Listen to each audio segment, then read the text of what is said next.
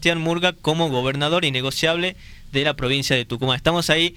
¿Qué tal, diputada? ¿Cómo le va? Le hablamos de que el último apague la luz. Hola, ¿qué tal? ¿Cómo están? Y qué bueno que levantás eso último porque la verdad es lo que yo no dije. y me encontré con un título de algo que yo no dije, así que quiero sobre aclararles en primer lugar. Este, yo lo que dije es que mi candidato era Sebastián Murga, pero no dije que en ningún momento yo no hablo de innegociables. Bien, bien. Entonces el candidato es Sebastián Murga, ese sería el título. Sí, sí, sí, sí, tal cual. Paula, contanos antes de empezar con la entrevista, la consigna del día. ¿Dónde te agarró la lluvia? ¿Por qué escucho lluvia de fondo? ¿Puede ser? Sí, estoy en mi casa ahora porque iba a ir a la radio, pero la verdad es que estaba muy complicado para salir. Estoy cerca de Canal Sur, del Camino Sirga. Este, y ayer me agarró bajando de los valles. Bien, diputada, un tema del que hablábamos hace segundo nada más es el tema del momento quizá en la política económica, que es el acuerdo con el Fondo Monetario Internacional. ¿Estuvo hoy en la presentación de Martín Guzmán? ¿La, estuvo presenciando o no? No, estoy en Tucumán, este, como no sé, no había fijado la fecha de las comisiones hasta la semana pasada cuando intentamos eh, viajar eh, en el día de hoy a, a Buenos Aires era complicado, así que estoy viajando mañana a la mañana seguí todo el trabajo de comisiones en vivo desde Diputados TV, así con, estamos total, todo el tiempo con el, el, o el grupo que tenemos con todo el interbloque intercambiando opiniones y miradas. ¿Cuál, ¿Cuáles son las primeras sensaciones que se lleva de la exposición y de los puntos de este acuerdo?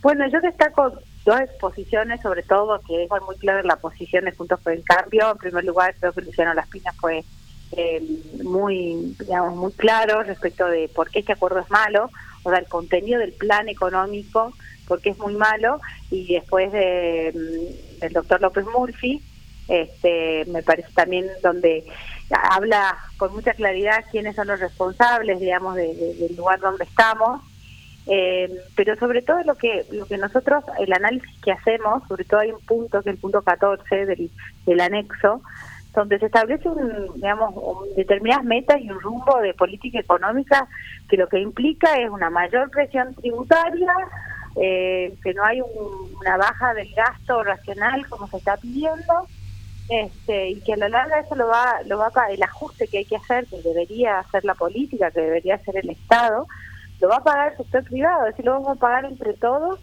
porque la política no quiere hacer los ajustes que tiene que hacer.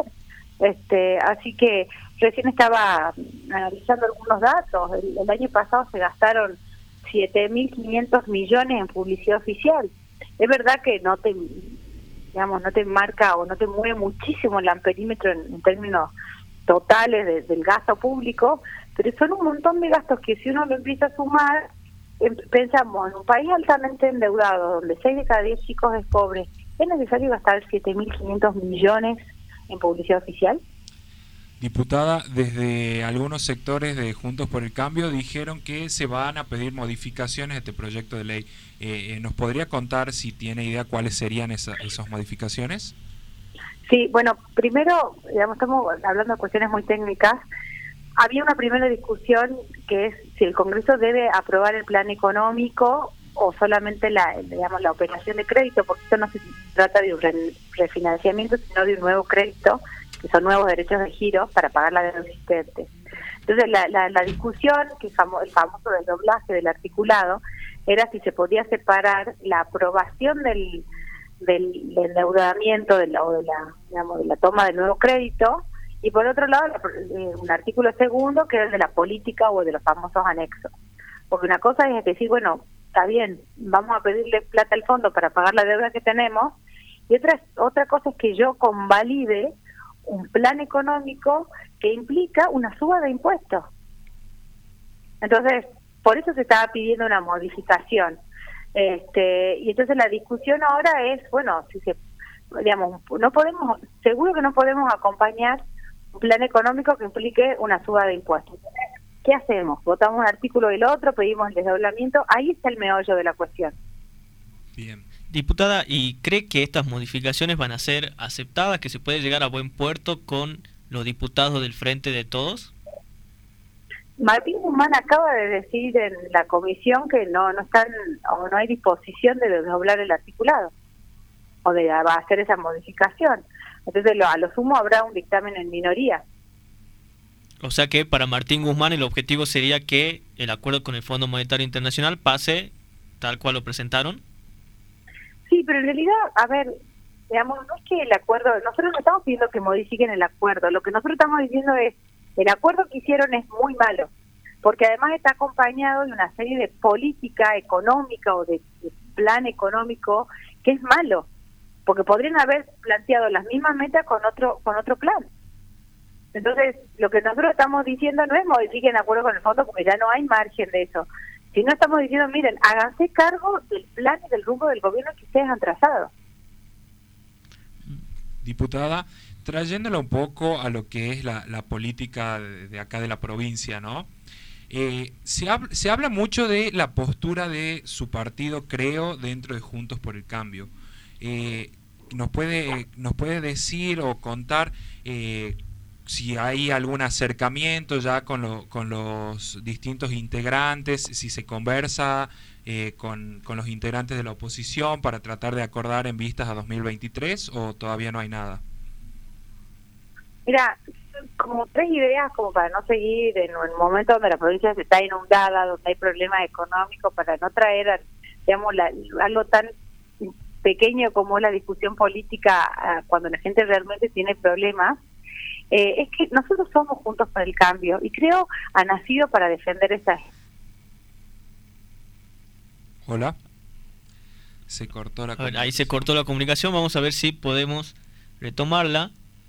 No sé si la diputada no escucha, estamos en tratando de solucionar el problema técnico. En dos minutos estamos hablando con la diputada nacional, diputada del partido Creo, Paula Omodea. Principalmente en este caso ya hablamos del Fondo Monetario Internacional y de las modificaciones que desean hacer a eh, ciertos puntos del acuerdo y estábamos pasando a lo que es la política. El plano, el plano provincial, viendo cómo se desarrolla esta interna ¿no? que, que tiene a la, la, oposición tucumana. Así que vamos a ver de retomar la comunicación, así nos sigue contando cuál es su postura de esto que, mencionábamos. Interna que se reaviva, ¿no? Porque, bueno, Juntos por el Cambio es una coalición opositora dentro de Tucumán que tiene varias vertientes. Tiene como vertiente el partido Creo, es una de ellas. También el radicalismo, incluso distintas vertientes del radicalismo, ¿no? Tenemos el sector de Mariano Campero, Roberto Sánchez. Ahí estamos de nuevo con la diputada, diputada, ¿nos escucha? Sí, no sé hasta dónde me escucharon ustedes. Eh, estaba, estaba diciendo que eh, iba a explicar las posturas que, que, decía que después de, de, las inundaciones. Hola. Hola, sí, ¿me escucha? Sí, la lluvia está interfiriendo, me parece. No, nosotros, muy, muy, claramente, nosotros somos Juntos por el Cambio, creemos que Juntos por el Cambio tiene que representar la alternativa a lo que viene sucediendo en Tucumán. Y el tema es que hasta que no se hable de las cuestiones fundamentales o de las banderas fundamentales que tenemos que representar adentro de la coalición, no podemos seguir avanzando. Entonces, hasta que no se hable del uso de, la, de los fondos públicos para hacer campañas, tanto, que no se hable de, la transparencia, hasta que no se hablen de esas cuestiones, no, no, no podemos avanzar. Nosotros conversamos constantemente con algunos sectores de, de dentro del espacio, pero hay gente con la que no tenemos coincidencias este, y va a ser, digamos, porque no, no quieren hablar de estos temas. Entonces, el tema es no vamos a romper puntos por el cambio, lo que tenemos que hacer es hacer que los sectores que defienden las banderas que Juntos por el Cambio representan a nivel nacional eh, tengan peso en, en Tucumán y que no ganen las otras banderas. Diputada, como bien decía, para, para no interiorizar tanto en esto que es política electoral y todavía falta mucho para 2023, quería hacerle una última pregunta respectiva a esto, que es, ¿cuáles son esos puntos que creo quiere acordar con los distintos sectores de Juntos por el Cambio y que creen puntos de coincidencia que son fundamentales. Mira, no es que nosotros queremos acordar, queremos que se expidan respecto de estas cuestiones y que sean consecuentes con sus actos respecto de estas cuestiones. Porque hemos visto actitudes de, digamos, de determinados partidos como ha sido no asumir un cargo para el cual fueron elegidos. Estamos hablando de Germán Alfaro. Sí, entonces, si nosotros queremos representar la institucionalidad, la república, la transparencia, ¿qué van a hacer, eh, eh, digamos, frente a estas cuestiones? ¿Van a asumir de nuevo los cargos para los que se presenten? Bien. Diputada, mi última la última pregunta de mi parte. Eh, mañana, 8 de marzo, se conmemora el Día de la Mujer y preguntarle cómo ve el rol de la mujer en la política. ¿Cree que es un terreno difícil para las mujeres o cree que no, no se trata de una cuestión de género? No, sin duda hay un, hay un tema, hay una desigualdad y la vemos, y que todavía hay determinados roles. Un ejemplo muy puntual, eh, cuando se hacen, eh, para que sepan la diferencia, lo difícil que es para una mujer joven con hijos chicos entrar a la política, además de que hoy ya no se habla de discriminación, pero todavía hay tantas asimetrías de lo que se espera, por ejemplo, del rol de la mujer, que es muy difícil en el ámbito profesional y político, este, digamos, poder eh, competir, si querés, por los mismos lugares. Eh, hoy las mujeres todavía tenemos la responsabilidad primaria sobre los hijos y las tareas del hogar, y hay una asimetría también en salarios, y también una mujer para encontrar entrar a los mismos lugares que los hombres tiene que estar como sobrecalificada, esto hay estudios, este que habla de que para el mismo lugar un hombre necesita, por ejemplo, una nota de 6 y la mujer necesita una nota de 10. Entonces creo que todavía tenemos un largo camino por andar, tenemos que hablar mucho de cuáles son los, los roles que se esperan de cada uno y, sobre todo eh, la división de las tareas que tiene que ver con el cuidado de los hijos y del hogar, para que las mujeres no, no tengamos esa doble carga que, que llevamos todo el tiempo. Yo me tengo que ir al Congreso, pero tengo que tener todo organizado la, la vida de mis tres hijos, porque en determinados sectores se espera que sea la madre la que se encarga de distintas cuestiones. Entonces, tenemos un largo camino que recorrer, pero algo que quiero hacer, digamos, que quiero puntualizar y por ahí es medio polémico en este día, el problema es que hay gente que se embandera o se ha embanderado de estas causas y lejos de representarnos a las mujeres nos perjudican. Eh, porque eh, se habla tanto y se, se habla mucho y se hace poco. Se habla mucho de la igualdad de género, se habla mucho de la política de género, se crea un ministerio de, de la mujer, pero cuando vemos las inversiones o cuando vemos las posibilidades de las mujeres a un trabajo digno, hoy estamos peor que hace 10 años. La violencia está cada vez más grande.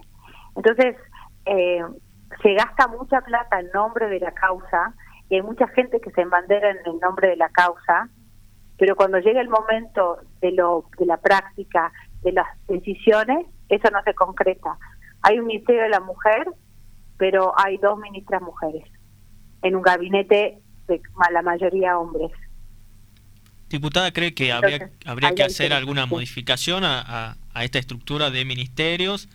En una situación ideal, ¿usted mantendría el Ministerio de la Mujer con otras características o no tendría un Ministerio de la Mujer? ¿Qué opinión tiene sobre esto? Yo lo que creo que el Estado tiene que empezar a ser eficiente. Y en vez de gastar y nombrar empleados y tener asesores y tener estructuras y que cada estructura tenga este, gente de afinidad ideológica o puestos políticos, empezar a gastar la plata donde lo tienen que gastar. Entonces no necesitamos que creen un Ministerio de la Mujer, necesitamos que haya escuelas de oficio y que las eh, escuelas tengan la infraestructura necesaria para que las mujeres puedan educarse.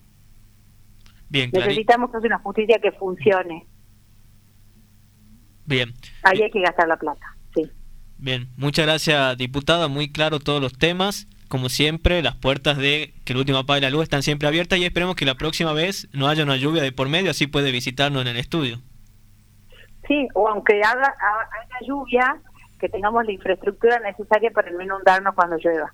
Claro, tal cual, clarísimo. Muchas gracias, diputada. Le mandamos un saludo. A ustedes. Igualmente, hasta luego. Hablamos ahí con la diputada de Creo, en representación de Juntos por el Cambio.